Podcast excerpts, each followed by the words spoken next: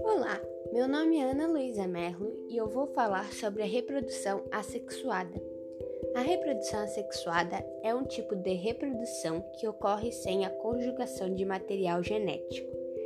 Existe um único progenitor que se divide por mitose. Os seres provenientes deste tipo de reprodução são geneticamente iguais ao organismo que os originou e são denominadas clones. Como ocorre a reprodução assexuada? A reprodução assexuada é um tipo de reprodução em que apenas um indivíduo é parental e este passa pelos seus genes aos seus descendentes. Ela não envolve o encontro de gametas e, desse modo, não ocorre variabilidade genética.